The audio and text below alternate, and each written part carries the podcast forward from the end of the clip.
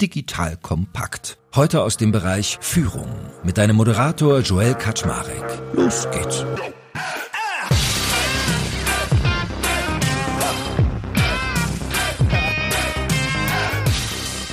Hallo Leute, mein Name ist Jay Kaczmarek. Ich bin der Geschäftsführer von Digital Kompakt und heute habe ich wieder die liebe Lunja an meiner Seite. Lunja Hara. Und ihr wisst, wenn Lunja von Diconium da ist, dann geht es darum, wie schaffen wir denn eigentlich einen Arbeitsplatz, der möglichst empathisch und im besten Fall vielleicht auch divers ist. Und heute haben Lunja und ich uns überlegt, wir sollten auch mal über das Thema Age Diversity reden. Und da haben wir mit Irene Kilubi einen super tollen Gast. Die ist nämlich die Initiatorin von Joint Generations, wo sie uns gleich noch ein bisschen mehr von erzählen wird. Und von ihr wollen wir mal lernen, wie funktioniert das eigentlich mit Age Diversity? Was habe ich davon als Unternehmen? Warum sollte ich das unbedingt tun? Was sind so typische Szenarien? Und was ist denn eigentlich Altersdiskriminierung? Passiert das nur bei Alten oder auch bei Jungen? Also da ist, glaube ich, ganz viel drin heute und da freuen wir uns schon sehr drauf. Von daher schön, dass ihr beide da seid. Moin, moin. Moin, moin, wie man in Hamburg sagt, oder? Wir sagen in Bayern Servus. Servus, okay. Dann passen wir uns für dich heute an. Servus, Irene. Hallo, Lunja. Hallo, Joel. Hallo, Irene. Freut mich sehr, dass wir dich endlich hier haben. Wir haben ja schon sehr oft über das Thema unterhalten und bin da sehr gespannt. Aber bevor wir starten, vielleicht stellst du dich erstmal vor. Genau, ich bin Irene Kilubi, wie Joel schon angekündigt hat. Ich bin Initiatorin von Joint Generations. Unser Credos-Programm Die Zukunft ist jung und alt. Wir bauen Brücken zwischen verschiedenen Generationen. Das heißt, wir bringen sie interaktiv zusammen, weil wir nachhaltig deren Kommunikation und Zusammenarbeit fördern wollen. Und das haben wir uns so auf die Fahne geschrieben. Und macht ihr Beratung für Unternehmen oder was ist sozusagen euer Produkt? Jetzt kommt ein kleiner Werbespot. Aufgepasst. Du kennst es doch sicherlich auch. Der Frühling ist im vollen Gange, es müsste mal wieder geputzt werden oder auch ausgemistet. Also wir haben das Thema auf jeden Fall gerade, denn nach unserem großen Live-Treffen von unserem Business Club Makers and Shakers missten wir gerade unseren ganzen Keller aus und dabei gibt es auch Dinge, da habe ich gar keine Lust, die aufwendig ins Internet zu stellen, sondern suche Hilfe. Und zwar haben wir da einen spannenden Partner, den kennst du bestimmt auch schon, denn mit Rebuy kannst du deine gebrauchten Artikel, wie zum Beispiel Bücher, Musik, Filme oder Technik wie Smartphones, HiFi und vieles mehr verkaufen. Komplett stressfrei, ohne lästiges Erstellen von Anzeigen und vor allem ohne stressige Kommunikation mit KäuferInnen. In nur 30 Sekunden findest du heraus, wie viel Geld du für deine Artikel bekommst und wenn dein Artikel im Lager von Rebuy angekommen ist, bekommst du das Geld ganz automatisch schon sechs Tage später ausgezahlt. Also, mach's wie wir, spar dir doch einfach das Text- und Abfotografieren deiner Schätze und besuche direkt Rebuy. Unter digitalkompakt.de slash Rebuy habe ich dir eine Weiterleitung eingerichtet und alle Infos findest du wie immer auch auf unserer Sponsorenseite unter digitalkompakt.de slash Sponsoren. Werbung Ende. Also wir bieten verschiedene analoge und digitale Formate an, klassischerweise Beratung, Coaching, Trainings und initiieren auch verschiedene Events, wo verschiedene Generationen zusammenkommen. Aber wir haben auch zwei Apps entwickelt. Einmal die Reverse Mentoring App, dort kehren wir das traditionelle Mentoring um.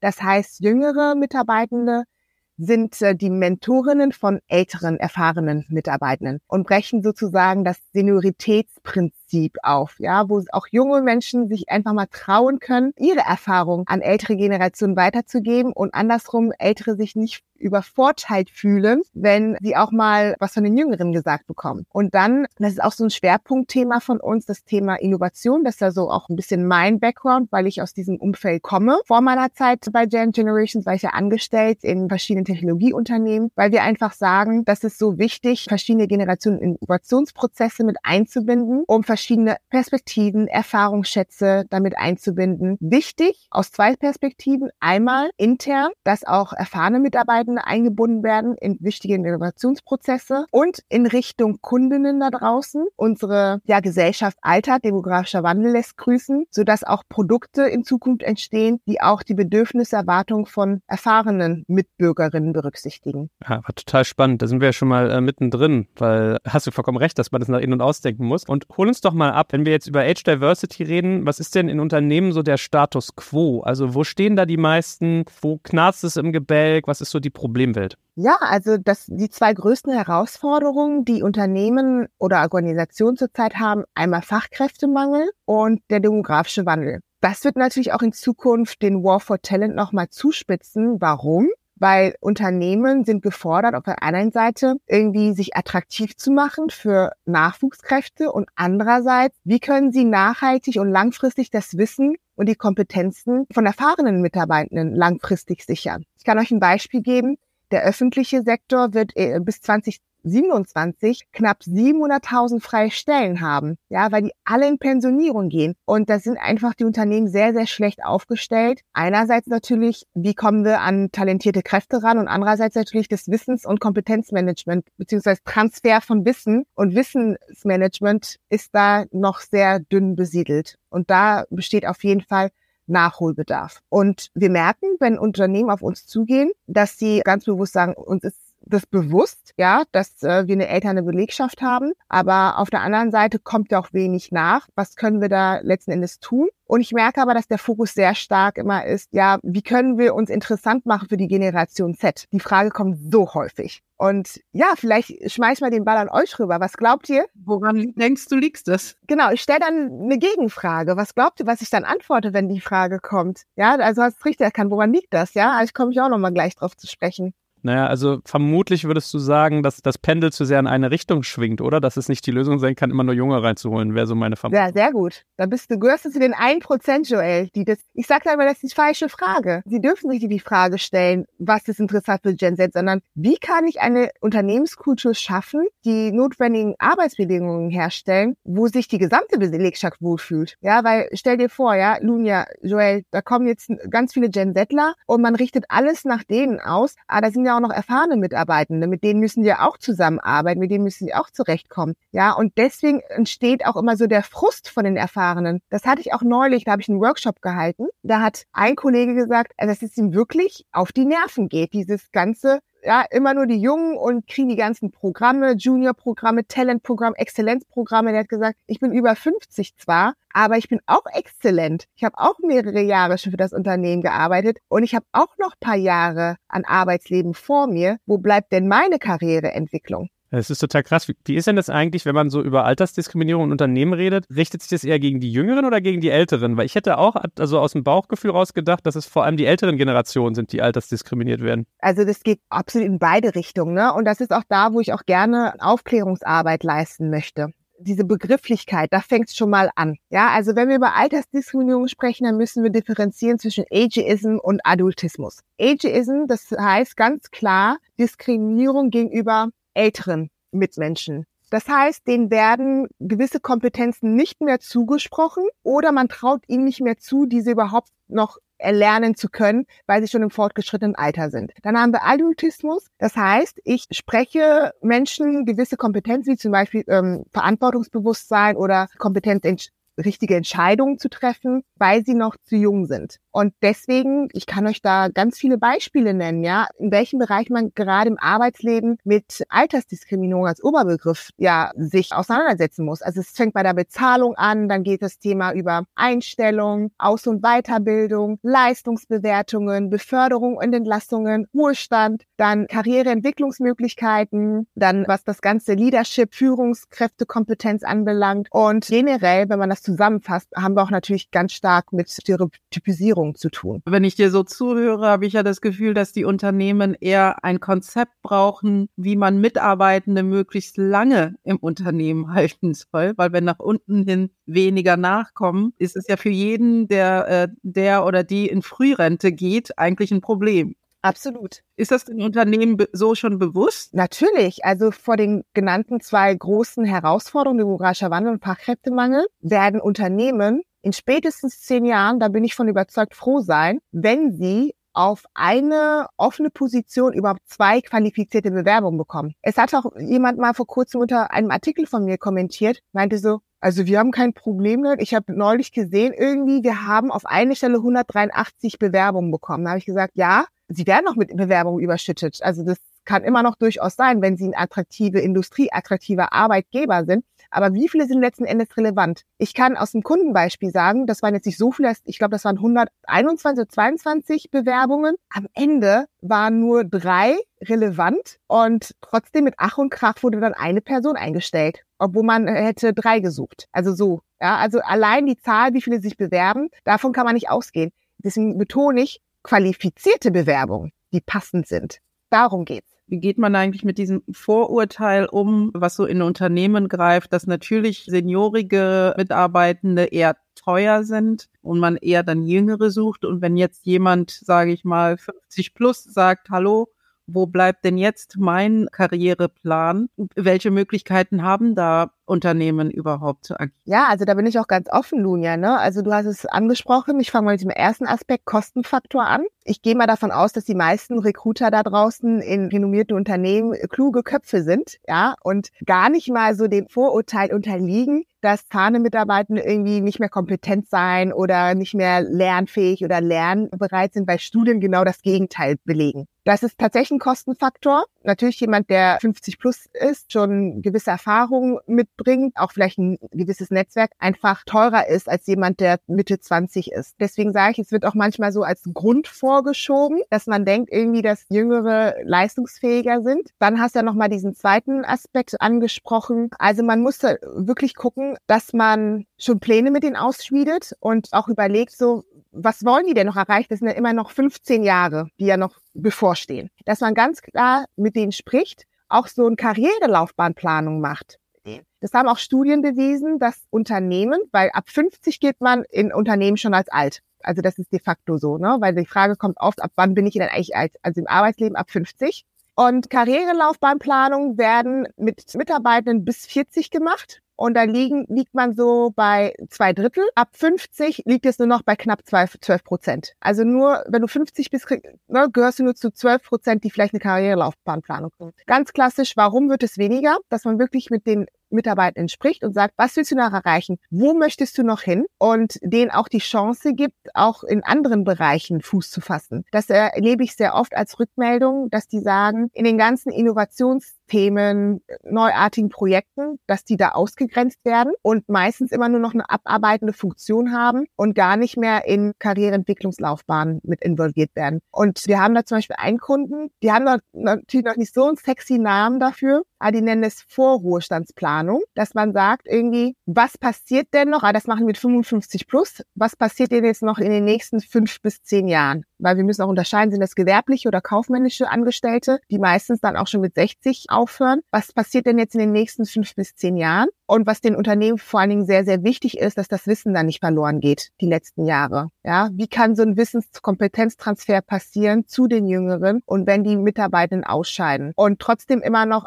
sämtliche Maßnahmen im Bereich Gesundheitsmanagement für die auch nochmal implementieren, dass die auch bis ins Rentenalter hinaus leistungsfähig bleiben und auch trotzdem noch an Fort- und Weiterbildungsmaßnahmen weiter partizipieren können. Da werden in Jüngere zum Beispiel 86 Prozent investiert und ab 50 plus sind es nur noch 44 Prozent. Uh, das ist ja echt ein gravierender Unterschied. Also im Endeffekt ein ganz einfacher Tipp. Das, was ihr vorher mit euren Mitarbeitern gemacht habt oder Jüngeren, genau das gleiche auch für erfahrene Mitarbeiter anbieten. Warum hört es dann auf einmal auf mit 50? Es hört sich ganz banal einfach an, aber das ist leider die Realität. Als ob man die Uhr stellt, ab 50 kriegst du nicht die gleichen Maßnahmen, kriegst du nicht die gleiche Vorsorge oder Fürsorge wie jemand, der vielleicht Mitte 30 ist. Ich habe vor kurzem einen Podcast mit Kurt Krömer gehört und hat erzählt, dass seine Mutter bei ihm wohnt. Und er meinte, ich betone, ich wohne nicht noch bei meiner Mutter, sondern ich habe sie zu mir geholt, weil irgendwie haben wir in der Gesellschaft so die Eigenart, wir alle werden älter, das droht uns allen. Und irgendwie schieben wir die Leute aber so aufs Abstellgleis, wenn man ein gewisses Alter erreicht. Ne? Absolut. Und das kann ich auch immer wieder betonen. Alter ist die einzige Dimension, die wir alle gemeinsam haben. Also ich bin de facto in diesem Leben eine Frau, du bist de facto ein Mann. Das können wir nicht ändern. Aber wirklich, wir sind alle Babys, Kinder, Jugendliche, wir äh, gehen in Lehre, Ausbildung, sind Erwachsene, irgendwann mal Senioren, Omas und Opis, freue ich mich auch schon drauf. Ja, das blüht uns allen. Und das ist einfach das Menschliche in uns. Jemand, der 20 ist, der kann sich beim besten Willen nicht vorstellen, dass er irgendwann mal 50 oder 60 ist. Und jemand, der 50 und 60 ist, hat vergessen, wie hat es sich angefühlt, als ich noch 20 war. Wie habe ich getickt? Welche Bedürfnisse hatte ich gehabt? Und hast du mal einen Tipp, wie man diese Reibung reduziert? Weil ich habe auch so, ich habe heute mit Lunia telefoniert in Vorbereitung auf den Podcast und habe ihr so erzählt, als ich damals in der D-School war, hier die School of Design Thinking, da hast du immer so ähm, diverse Teams, aber das war vor allem auf die Disziplinen ausgerichtet. Und es hat sich mir wirklich eingebrannt, wie ich als Mitzwanziger mit jemandem diskutiert habe, der so mit 60er war. Da hatten wir auch ein paar ich bin irre geworden. Hat mich wirklich irre gemacht, diese Pace, dieser Unterschied in der Geschwindigkeit. Während wir schon mal drei Schritte weiter waren, die Jungen so, ja, das macht man so, das und, und so. Hatte so, der ältere Part der Gruppe hatte halt immer so dieses, na, Bedenkenträgertum, so haben wir es damals empfunden. Aber eigentlich ist es ja ganz wertvoll, dass man auch mal sagt, okay, ihr seid jetzt vorausgerauscht. Ich habe aber noch mal, ich habe ein bisschen Erfahrung, lasst uns auch mal zwei, drei Sachen noch mal ein bisschen tiefer durchdenken, bevor wir losrödeln. Und ich habe das aber als extrem anstrengend damals empfunden. Von daher, was sind denn so deine Tipps, um so diese Reibung rauszukriegen zwischen alt und jung? Jetzt kommt ein kleiner Werbespot. Aufgepasst! Wenn man so darüber nachdenkt, hängt die Leistung eines Unternehmens oft von der Qualität der sogenannten Digital Experience ab, die man Kundinnen und Mitarbeitenden bietet. Wenn deine Apps, Websites oder andere Benutzererfahrungen zu verwirrend sind, werden deine Kundinnen nicht lange bleiben und wahrscheinlich nichts von dir oder sogar von deinen Mitbewerbern kaufen. Und genauso ist das auch bei deinen Mitarbeitenden. Wenn sie zu frustriert oder überfordert von der Software sind, die sie nutzen sollen, leidet die Produktivität natürlich stark darunter. Und unser Partner Pendo ändert das. Mit Pendo bekommst du die All-in-One-Plattform für die Digital Experience Experience, damit du deine NutzerInnen besser verstehen kannst und erkennst, wo es Schwierigkeiten gibt. Pendo kombiniert nämlich Produktanalysen, In-App-Anleitungen, Benutzerfeedback und Session-Replays, damit du die Softwareerlebnisse für alle KundInnen und Mitarbeitenden verbessern kannst. Über 10.000 Unternehmen nutzen Pendo jeden Tag, darunter einige der innovativsten Organisationen der Welt. Und wenn du also auch Pendo nutzen willst, schau doch einfach mal unter digitalkompakt.de slash Pendo, schreibt sich P-E-N-D-O, vorbei. Dort kannst du das Ganze einfach mal kostenfrei testen und wie immer findest du alle Infos auch auf unserer Sponsorenseite unter digitalkompakt.de/slash Sponsoren.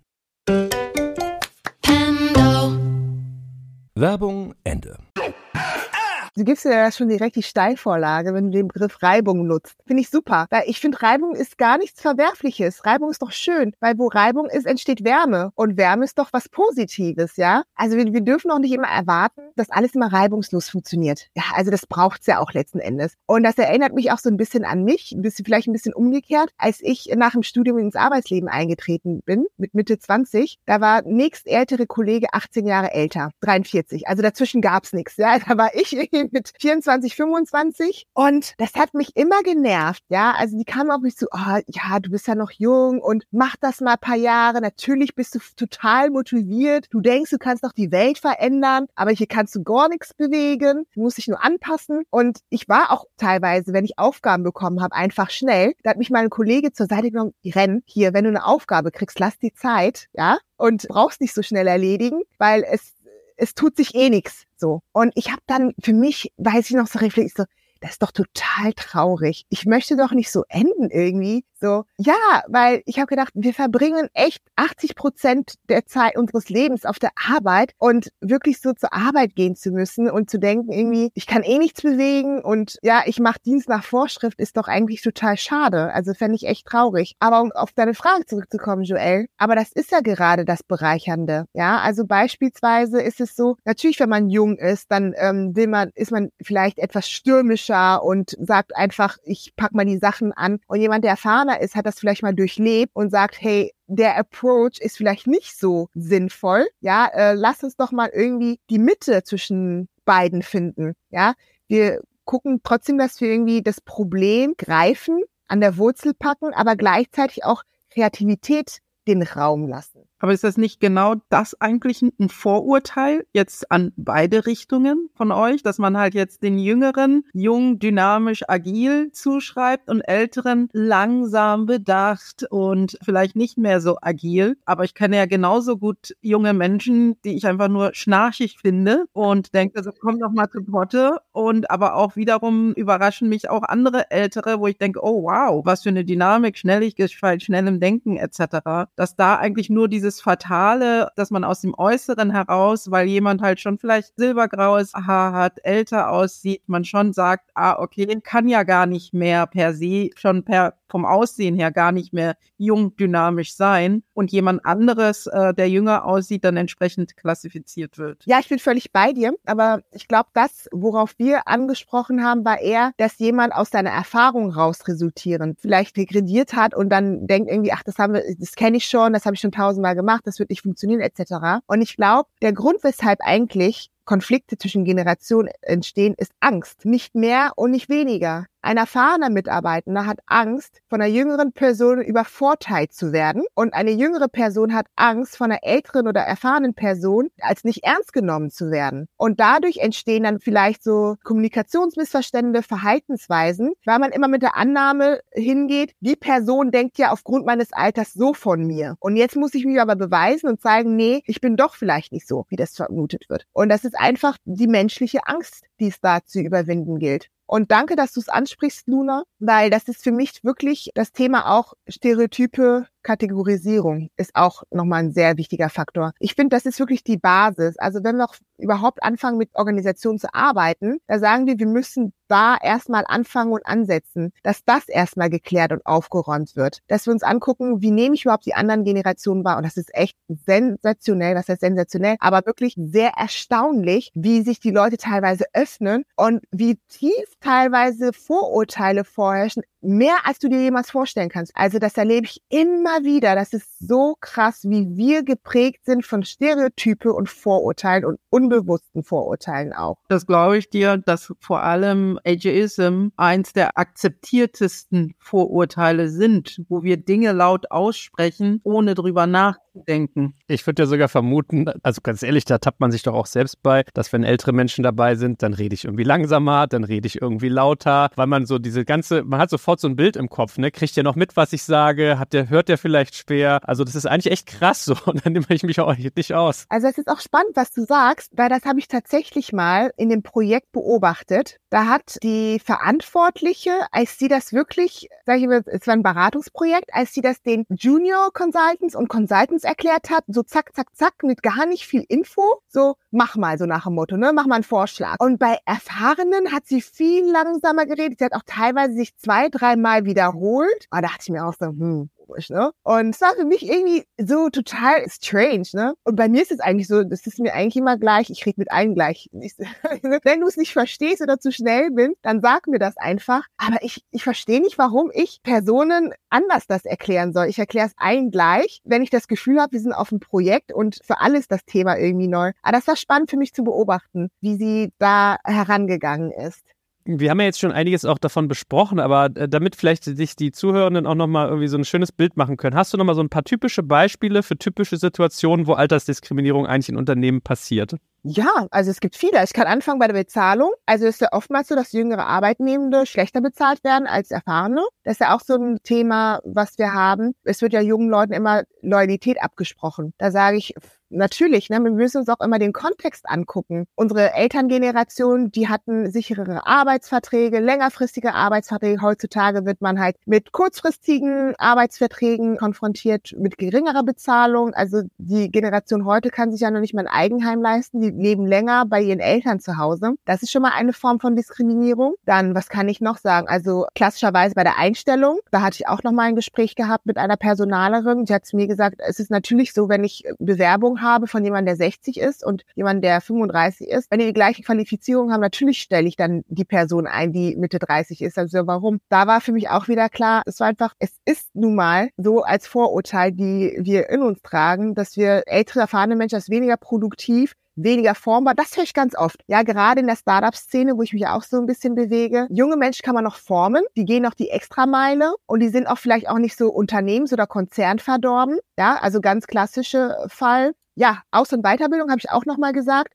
Also ähm, ältere Mitarbeiter haben de facto nicht die gleichen ähm, Ausbildungs- und Weiterbildungsvoraussetzungen. Äh, Dann kann es passieren bei der Leistungsbewertung, dass zum Beispiel ähm, erfahrene Mitarbeiter kritischer bewertet werden, auch wenn die Leistung gleichwertig ist. Beförderung und Entlastungen ja, also ab 50 sieht es schwierig aus mit Beförderungen. Das ist ja schon eine ganze Masse. Wenn du jetzt einen Kunden vor dir hast, ein Unternehmen, was jetzt zu den Sehenden gehört, ja, so okay, ich habe das erkannt, ich habe es verstanden. Was sind die Werkzeuge, die du mit denen als erstes in die Hand nimmst, um diese Problemwelten aufzulösen? Genau, da gibt's auch wieder verschiedene Maßnahmen. Also erstmal Sensibilisierung, durch Schulungen, Workshops, Ressourcen, sich unbewusster Vorurteile bewusster zu werden. Also vordergründig erstmal, das sind sich die Unternehmen meist bewusst, wie sieht denn überhaupt unsere Altersstruktur aus? Ne? Also vor welchen Herausforderungen stellt mich überhaupt die Altersstruktur, die ich vorfinde? Dann fängt's an, wenn wir mit den Mitarbeitenden zusammen arbeiten, die an Bord holen, Sensibilisierung, ganz klar. Und dann kann man natürlich auch Arbeitsplatzdaten erheben. Also man identifiziert so gewisse Muster ja, wie ich eben ver, ähm, versucht hatte zu erklären. Man guckt sich zum Beispiel die Einstellungs-, Beförderungsraten an. Gibt das da gewisse Biases? Ja, oder gibt es auch bestimmte potenzielle Unterschiede oder Verzerrungen, die wir da identifizieren können? Dann ganz klassisch, finde ich immer sehr, sehr spannend, auch Feedback einfach einzuholen von den Mitarbeitenden. Ich kann euch ein Beispiel geben. Wir hatten ähm, so eine Diversity-Umfrage gemacht bei einem Kunden. Und da haben wir auch zum Beispiel Mitarbeitenden gefragt, welche Diversitätsdimension kommt euch zu kurz? Da haben knapp 50 Prozent gesagt, das Thema Altersdiversität kommt uns zu kurz. Ja, aus den genannten verschiedenen Gründen. Also da kamen wirklich Stimmen laut, die gesagt haben, zum Beispiel, einer, das werde ich nie vergessen, hat auch gesagt, so, es stört ihn wirklich, dass ihm jetzt so eine junge Führungskraft vor die Nase gesetzt wurde, die noch nicht mal gecoacht oder gementort wurde und keine Ahnung hatte, so ungefähr. Dann kam eine andere Person, hat gesagt, ja, die jungen Arbeitskräfte oder Fachkräfte, die jetzt reinkommen, die findet er total abgehoben. Die fragen schon nach Work-Life-Balance, nach Sabbatical und sowas an, bevor sie überhaupt angefangen haben zu arbeiten. Und das fand ich spannend. Mein an Unternehmen, holt nicht nur Feedback ein, sondern hört auch darauf. Weil das erlebe ich auch. Die, da kommt immer, ah, wir haben schon Umfragen erstellt und das und das. Und ich so, und was haben Sie dann mit dem Feedback gemacht? Nischt. Das ist mein Appell, ja, auch wirklich drauf hören und drauf eingehen. Dann Durchführung von Audits, ne? Also ich schaue mir meine Arbeitsplatzrichtlinien, Arbeitsplatzpraktiken an und gucke mir auch das Thema auch hier wieder an, wie sehen denn meine Auswahlprozesse aus? Wie sehen meine Onboarding-Prozesse aus? Deswegen finde ich das Thema auch Employee Lifecycle Management so, so spannend, weil was viele Unternehmen gerade, die etablieren gut können, gute Fachkräfte an sich zu locken. Aber das ist ja erst die halbe Miete. Wie kann ich die langfristig binden und auch motiviert halten? Darum geht's ja auch letzten Endes. Und da muss ich auch immer wieder meinen regelmäßigen Abständen Audits durchführen und dann auch gucken, welche Maßnahmen wichtig sind und welche Maßnahmen auch zielführend sind, die ich dann auch ergreifen kann. Da spielt für mich auch das Thema Proaktivität eine ganz große Rolle. Also nicht erst agieren, wenn es schon fast zu spät ist, sondern so wirklich auch proaktiv dagegen angehen. Das sind so die ersten Ansätze, die ich empfehlen würde. Könnt ihr stundenlang zuhören, Irene? Also so traurig das Thema ist, ich finde das echt faszinierend, weil sich da so eine, so eine Welt aufmacht, die man irgendwie kennt, aber nie gesehen hat. Ja? Und du hast ja auch, als du dich selbst vorgestellt hast, am Anfang von diesen Reverse-Mentorings gesprochen. Vielleicht ist das auch so ein Instrument, was in solchen Kontexten hilft? Absolut, weil unser Fokus ist ja ähm, bei Joint Generations die Zusammenarbeit zwischen verschiedenen Generationen. Bevor ich Joint Generations gegründet hatte, hatte ich einfach festgestellt, es gibt sehr, sehr viele Organisationen, Initiativen, die sich um die Belange von Kindern und Jugendlichen kümmern. Wenige, die sich um die Belange von Seniorinnen kümmern und noch weniger, die gesagt haben, hey, warum schauen wir nicht, wie wir verschiedene Generationen zusammenbringen? Und deswegen ist auch Joint Generations entstanden. Und unser Fokus ist ganz stark, die Zusammenarbeit zwischen den Generationen. Wir sagen nicht, wir favorisieren diese Zielgruppe oder das ist unser Fokus oder die Älteren, sondern wirklich, wie können die effektiv zusammenarbeiten langfristig. Und Reverse Mentoring ist eine der Maßnahmen, die man ergreifen kann. Ja, ich gebe euch einfach ein paar Beispiele. Es gibt ja noch andere äh, Maßnahmen, Methoden, die nennt man Personalentwicklungsmaßnahmen on the job. Und das äh, trägt auch unserer Arbeit so ein bisschen Rechnung, dass wir sagen, es reicht nicht aus, dass man immer nur Dialog hat alle paar Monate mal sich austauscht, sondern wirklich aktiv zusammenzuarbeiten, wo auch Reibung entstehen darf. Ja, und das sind so, solche Maßnahmen wie zum Beispiel, dass man Job-Tandems bildet, auch so Job-Shadowing, wo eine Generation der anderen mal über mehrere Monate über die Schulter schaut. Und ein Thema, wo ich auch glaube, also die USA ist da schon einen Schritt weiter, Jobcrafting dass Mitarbeitende ihren Arbeitsplatz auch autark mitgestalten dürfen. Was haben wir noch? Dann gibt es natürlich so, so projektbezogene Methoden, ne? wie zum Beispiel Working Out Loud propagiere ich ganz gerne und ganz stark. Dann auch in Innovationsprojekten, wo ich auch äh, so ein bisschen herkomme, dass man auch wirklich mit verschiedenen agilen Methoden und Ansätzen auch zusammenarbeitet. Und da lernen sogar die verschiedenen Generationen was, weil ich merke auch gerade, was diese Methoden, Maßnahmen im Bereich New Work anbelangt, das sind die meisten so auf dem gleichen Level. Ja, egal ob ich jetzt jung oder alt bin, aber dann per se schon zu sagen, nee, du bist zu alt, dich grenzt sich da aus diesen Innovationsprojekten raus, ist der falsche Ansatz meiner Meinung nach. Kannst du mir nochmal erklären, was Working Out Loud heißt? So, Working Out Loud, das ist eine Methode von John Stepper ins Leben gerufen. Da kommen in der Regel so vier bis fünf Personen als eine Gruppe zusammen und die kommen für zwölf Wochen, also drei Monate zusammen und jeder kommt mit einem konkreten Ziel, was er nach drei Monaten erreichen möchte oder an einem Ziel, an dem er arbeiten möchte. Und er hat dann eine ganz konkrete, strukturierte Systematik entwickelt. Jede Woche trifft man sich für circa eine Stunde, geht dann halt diese Systematik durch, bearbeitet ein paar Aufgaben, kommt dann in dieser einen Stunde zusammen und bespricht den Fortschritt. Was hast du erreicht? Was hast du in der letzten Woche erzielt und wo möchtest du hin? Und man gibt sich gegenseitig Feedback über den Entwicklungsfortschritt. Und das ist die Working Out Loud Methode. Also es ist eine sehr spannende Methode. Kann ich wirklich nur jedem empfehlen. Was hältst du von, war mal in einem unter brasilianischen Unternehmen? Und da haben sie halt erzählt, äh, da ging es halt auch über Wissenstransfer, dass ältere Mitarbeitende ab einem bestimmten Alter 30 Prozent ihrer Zeit freigestellt bekommen und die 30 Prozent sollen sie nur nutzen, um mit anderen jüngeren Mitarbeitenden zu sprechen, zu coachen und Wissen weiterzugeben. Was ich davon halte? Was glaubst du, was ich davon halte? Ich find's super. Also das ist doch das Beste. Das ist auch das, ne, das äh, trägt auch den, diesen Job-Shadowing Rechnung, oder? Und warum auch nicht so diese Job-Tandems, ja? Also ich habe eine erfahrene, und eine jüngere Person, die teilen sich einfach mal den Job. Dieser Ansatz, den gibt es ja schon, was jetzt, sage ich jetzt mal, Führungskräfte anbelangt, ne? Die jetzt zum Beispiel sagen, die möchten jetzt nicht Vollzeit-Führungskraft sein, nur Teilzeit, aber wieso macht man das nicht auch mit Jung und Alt? Ich finde das auch ganz spannend. Ähm, da ist ein großer äh, deutscher Telekommunikationsanbieter. Die haben auch so eine Art äh, Shadowboard eingeführt, also so einen erweiterten Vorstand bestehend aus jungen Leuten,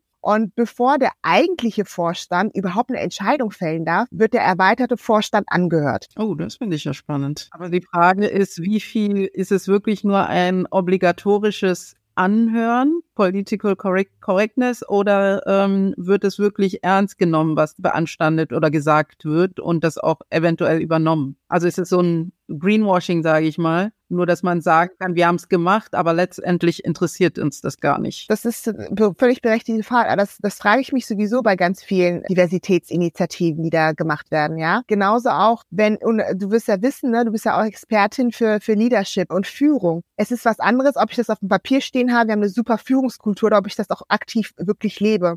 Meine, ich sage immer, die Hoffnung stirbt zuletzt. Ja, ich werde nicht müde, immer zu propagieren, Awareness dafür zu schaffen. Und ich bin auch ganz ehrlich, ähm, ich merke ganz schnell, wenn Unternehmen auf mich zukommen und sagen, hey, wir möchten mit euch zusammenarbeiten, wir möchten das Thema angehen. Ich merke auch schon sehr schnell und durch gezielte Fragestellung, ist es jetzt etwas so check in the box oder ist es wirklich, meinen die das ernst oder nicht, ne? Aber letzten Endes sage ich, unabhängig davon, dass ich trotzdem, also wir dürfen trotzdem nicht aufgeben, ne? Und dafür einzustehen. Und das mache ich letzten Endes, weil ich treffe dann an, auf eine Gruppe von Menschen, du wirst immer Leute haben, die kommen da mit ihren Vorurteilen, die kommen da mit ihrer Sichtweise und finden vielleicht blöd und sagen, wozu braucht es das?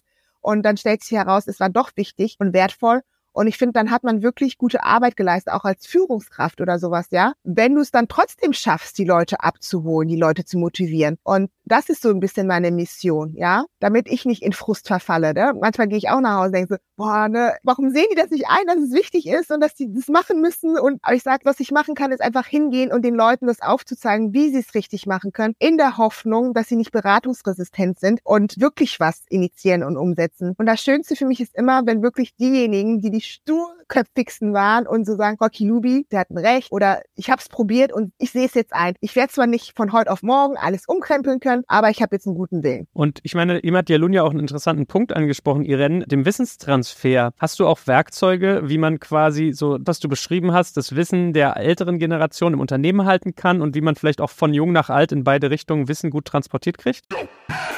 Ihr Lieben, hier ist Joel von Digital Kompakt und ich mache dir jetzt mal das Bild eines genialen Arbeitgebers im Tech-Bereich auf. Stell dir eine hundertprozentige Bundesgesellschaft in der Rechtsform einer GmbH vor, die dir eine hohe berufliche Sicherheit und einen wichtigen Purpose bietet und gleichzeitig aber extrem flexibel agieren kann. Ein IT-Service-Unternehmen, das zu den größten in Deutschland gehört und die Bundeswehr bei ihrer Digitalisierung unterstützt. Wenn du dieses Bild spannend findest und im Bereich Cyber oder Tech deinen Beruf ausübst, dann solltest du ab sofort unseren Partner, die BWI, auf dem Schirm haben. Eine wichtige Aufgabe der BWI ist die Einführung von von Innovationen in der Truppe, aber das Unternehmen leistet noch viel mehr und bietet ein breites Aufgabenspektrum von Beratung über Realisierung bis zum Betrieb. Ich meine, wir sprechen hier von einem der größten IT-Service-Unternehmen in Deutschland, das die Bundeswehr bei Digitalisierungsprogrammen wie der Digitalisierung landbasierter Operationen und der Gesundheitsversorgung unterstützt. Du merkst, die BWI ist ein attraktiver Arbeitgeber mit einer Vielzahl von spannenden und herausfordernden Projekten mit breitem Leistungsspektrum und wenn du wie Sven Weizenegger, der Moderator aus unserem Hackers Podcast, an großen Rädern drehen willst, die wirklich etwas bewirken, dann schau dir die BWI jetzt einfach mal selbst selbst an. Ich habe dir unter digitalkompakt.de slash bwi eine Weiterleitung dazu eingerichtet und natürlich verlinke ich dir das auch in den Show Notes und alle Sponsoren findest du immer auch auf unserer Sponsorenseite unter digitalkompakt.de slash Sponsoren.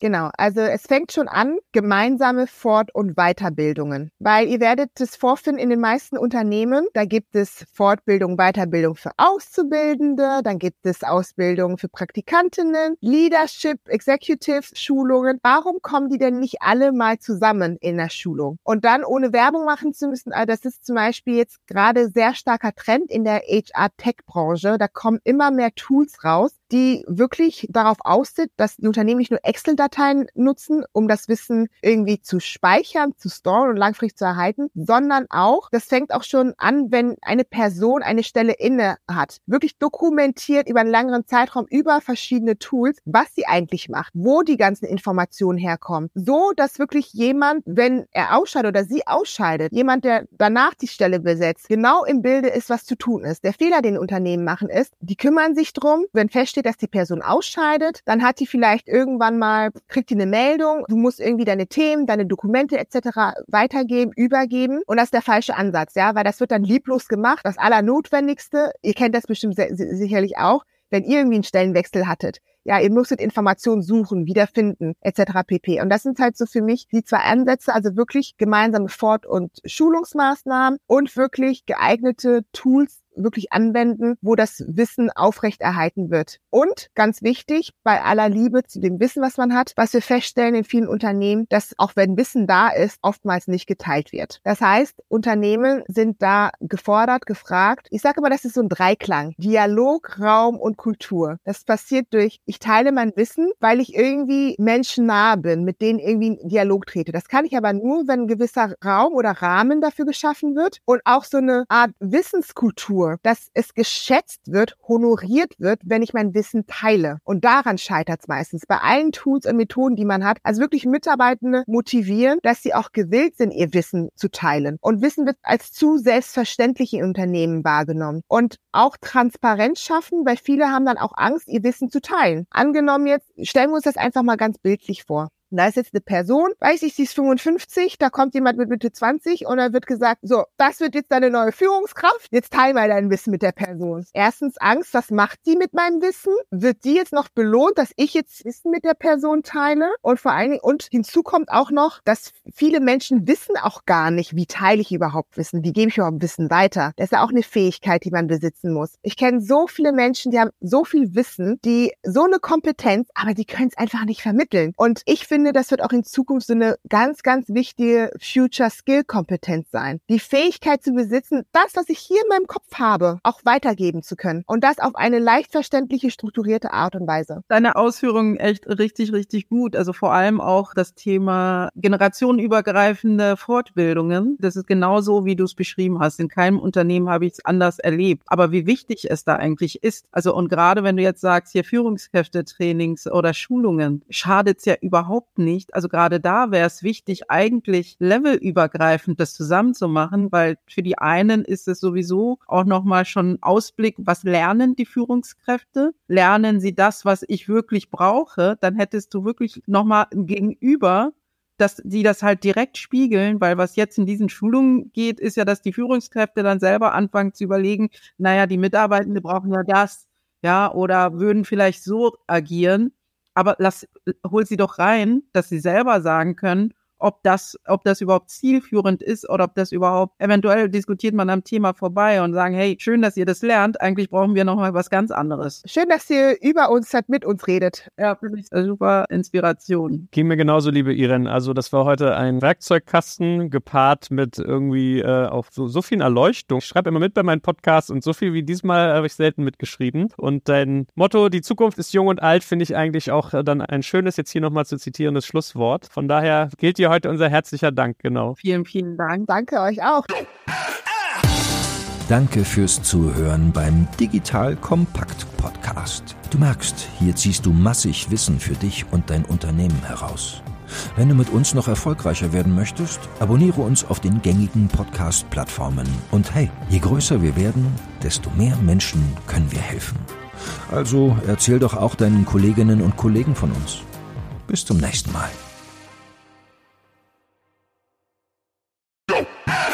Jetzt kommt ein kleiner Werbespot.